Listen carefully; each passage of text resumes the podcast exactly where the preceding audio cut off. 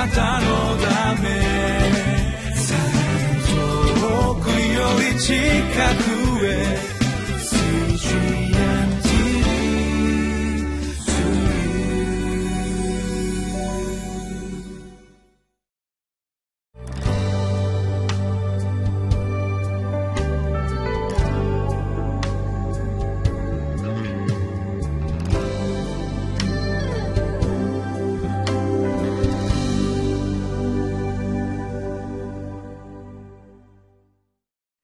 皆さんこんにちは。いかがお過ごしでしょうか。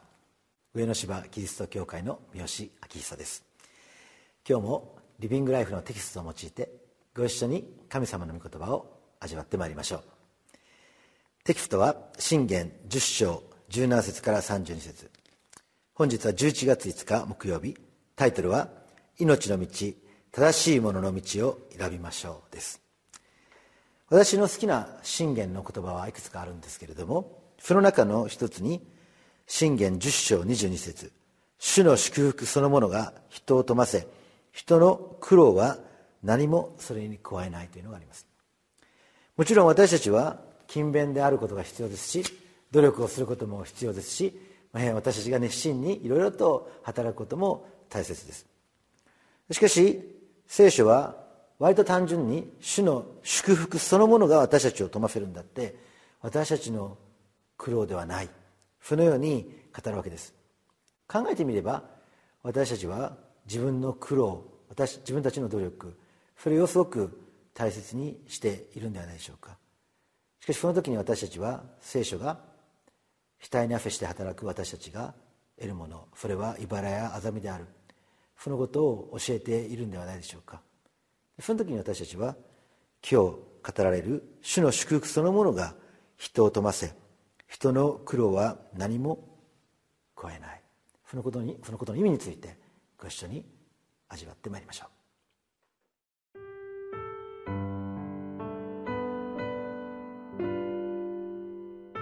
信玄十章十七節から三十二節。訓戒を大事にする者は命への道にあり、叱責を捨てる者は迷い出る。憎しみを隠す者は偽りの唇を持ち、そしりを口に出す者は愚かなものである。言葉数が多いところには、背きの罪がつきもの。自分の唇を制する者は資料がある。正しい者の舌は襟抜きの銀。悪者の心は価値がない。正しい者の唇は多くの人を養い、愚か者は資料がないために死ぬ。主の祝福そのものが人を富ませ、人の苦労は何もそれに加えない。愚かな者には悪事が楽しみ、英知のある者には知恵が楽しみ。悪者の恐れていることはその身に降りかかり、正しい者の望みは叶えられる。つむじ風が過ぎ去るとき、悪者はいなくなるが、正しい者は永遠の礎である。使いにある者にとって、怠け者は歯にす、目に煙のようなものだ。主を恐れることは火を増やし、悪者の年は縮められる。正しい者の望みは喜びであり、悪者の期待は消え失せる。主の道は潔白な人には砦であり、不法を行う者には滅びである。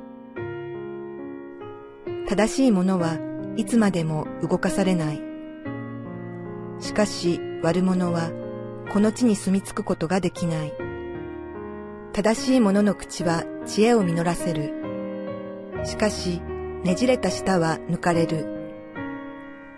正しい者の唇は好意を。悪者の口はねじれごとを知っている。私たちは一日の始まりをいつと考えているでしょうか？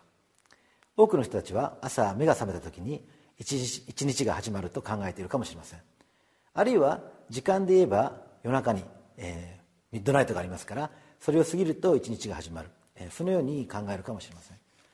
しかし聖書は創世紀の一番最初からこうして夕があり朝があった。そのように言いまして実は日没から一日が始まるわけです。毎日最初に夜があってそれから一日の真ん中に朝がやってくる。これは私たちの人生を根本から揺るがす世界観の変革です。なぜなら私たちは朝起きて自分が一生懸命頑張ってそして夜に休んで寝る。そして休んでまた次の日が朝起きて頑張る。そういうような時間のサイクルで普段は生きてるわけです。これは私たちの労働や努力や頑張りが私たちの人生を祝福するという考え方を知らない間に作ってしまうものです。しかしもし私たちが聖書の考え方に立てば無から宇宙を創造された創造主何もないところから宇宙を作った。その創造主の宮座に心を向けるんではないでしょうか。光をあれといった言葉によって光ができた。言葉によってこの世界が創造された。それはこの世界が目に見えるものからではなく目に見えない神の言葉から作られた。そのことを表しているわけです。ですから私たちは毎日毎日無から夕ができる。夜が朝になる。神の言葉が私たちの一日を私たちの人生を形作る。その人生を生きるようになっていくんではないでしょうか。信玄の作者はこのように言っています。17節に訓戒を大事にする者は命への道にあり叱責を捨てる者は迷い出る。信玄を読むと怒られているような気がする。そういうふうに言う人たちもいますがしかしそうではありません。私たちの人生に神様の御言葉が望んでいるわけです。ですから18節からは憎しみを隠す者は偽りの唇を持ちそしりを口に出す者は愚かなものである。言葉数が多いところには背きの罪がつきもの自分の唇を制する者は資料がある。正しい者の舌は襟抜きの銀悪者の心は価値がない。正しい者の唇は多くの人を養い愚かな者は白がないために死ぬと。言葉について私たちに語っているわけです。人間の言葉は偽りであり失敗が多くそしてさまざまな問題を引き起こします。しかし私たちがここで言葉を大切にするということが大事なことであるということが分かるわけです。主の祝福そのものが私たちを富ませるといった場合に私たちはどのような言葉を語っているかそれが問われると言っているわけです。神の御言葉が私のうちに実現する。もし私たちがそのことを経験していくならば私たちは神の言葉を物語るようになっていくんではないでしょうか。私が仕事を始める時にはこの御言葉があった。私が学校に行く時にはこの御言葉があった。私が結婚する時にはこの御言葉があった。私の今年はこの御言葉があった。御言葉が私たちの口に出それが口ずさまれそしてそれがあふれる。このことが私たちにとって私たちが何を計画しどこを歩んでいるのか。そのことを確かなものにするんではないでしょうか。私たちの教会では毎月聖書の言葉にメロディーをつけて歌います。青年ある青年がメロディーをつけてくれるわけですけれども気が付くとその歌を歌っているわけです。何ヶ月前に歌った毎月歌変わりますから何ヶ月か前に歌ったその御言葉が気が付くと口ずさまれている。不思議な経験ですけれどもしかし私たちがこの唇私たちの唇で何を語るのかそれは私たちが一生懸命考えて出てくるものではなくて私たちのうちに蓄えられた御言葉。その時に私たちの人生の中には神の御言葉が実現していく。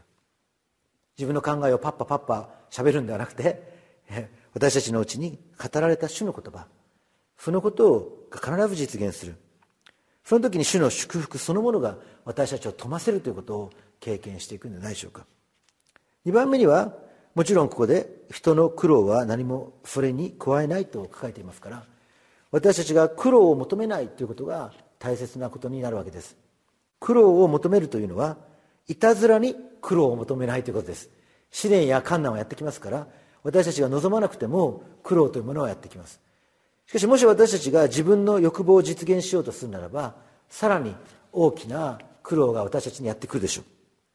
それは私たちが自分の王国を築こうとする時私たちは本当に道が閉ざされそして難しい局面になっていくんではないでしょうか。私が博士論文を書いた時に私は一つの野望を持っていました。この世界の問題を解く大きな計画です。私は論文を書くことによってこの世界の問題と多くの問題を解くことができるもう素晴らしい論文を書いてそして世界をあっと驚かせるというそのような野望に満ち溢れていました。もうクリスチャンだったし 進学校も卒業してそれから博士号をやってたんですけどしかし指導教授のところに持っていくと先生はペケペケペケペケペケペケペケペケ全部ペケにされてそしてたった一つ残されてこれをやれと言われました。あの時先生が罰をつけてくれなければ決して博士号を取ることはなかったでしょう。私の先生は全ての問題を解くのではなくてあなたの問題を解け。あなたの与えられた仕事をせよ。Stick to your strength あなたの強みにとどまれ。そのように言っていました。私たちが神様から与えられてもいない。自分の欲望を実現するのではなくて主が語ってくださったこと。そのご計画が実現します。その道に主を歩ませようとしているんではないでしょうか。ですから27節には主を恐れることは火を増やし悪者の年は縮められる。正しい者の望みには喜びがあり悪者の期待は消えせる。主の道は潔白な人には砦であり不法を行う者には滅びである。そのように書かれている通り私たちは自分自身の欲望や計画を実現するのではなく主を恐れそして主が与えてくださっている人生を喜んでまっすぐに歩むこと。そのことが私たちの人生を富ませていくんではないでしょうか。そして3番目にはそのように歩んでいく時に私たちは悪者を妬まないということがあるんではないでしょうか。悪者は結局のところつむじ風が過ぎ去る時いなくなる。25節に書いています。正しい者は永遠の礎である。私が主の前に歩む時にそれは確かな人生を歩むことができる。しかし私たちが欲望によって歩む時に悪者と同じ人生。あの人が儲かってるから自分も儲かる。あなたが成功したから私も成功する。隣の幸せを自分も追求する。しかし聖書は隣人のものを欲しがってはならない。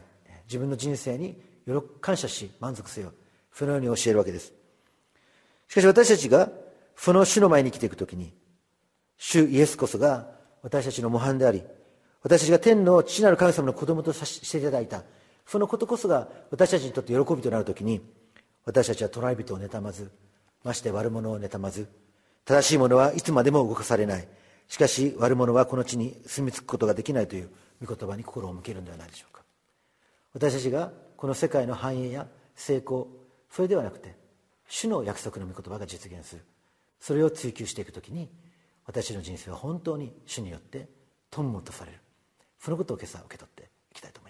います。いかがでしょうか？神様は皆さんにどのような人生を約束しておられるでしょうか？ある人たちは道に迷っているかもしれません。いろいろと幸せの青い鳥を探しているかもしれない。しかしもうすでに主は私たちのところに来てくださって私たちの人生に素晴らしい祝福を与えてくださっています。ないものではなくてすでに与えられているもの。私たちに素晴らしい主の祝福が与えられていることを信じて神様の言葉を求めそして自分の欲望ではなくてその御言葉が実現することを求めそして悪者を妬まない。そのように歩んでいく時にもしかしたら私たちの期待を超え計画を超えたさらに素晴らしい大きなご計画を主は私たちに与えてくださるかもしれません。たとえそうでなくても私たちは自分に与えた人生を喜びそして感謝していく時に私たちにはもうすでに永遠の命が与えられ私たちのうちに素晴らしい主の導きがあって主の栄光が現れていく。そのことを信じて今日も歩ませていただきましょう。お祈りします。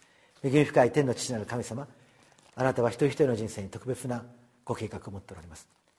私たちは自分の計画が破綻し落胆し失望することがあってもあなたはもっと素晴らしい計画を持っておられる。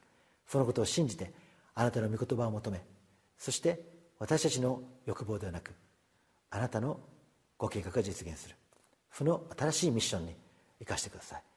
そして隣人が繁栄したり悪者が繁栄することを妬まずただ私たちがあなたの与えてくださった神の子の身分永遠の命を喜び今日も大胆に信仰によって歩むことができるように私たちを導いてください。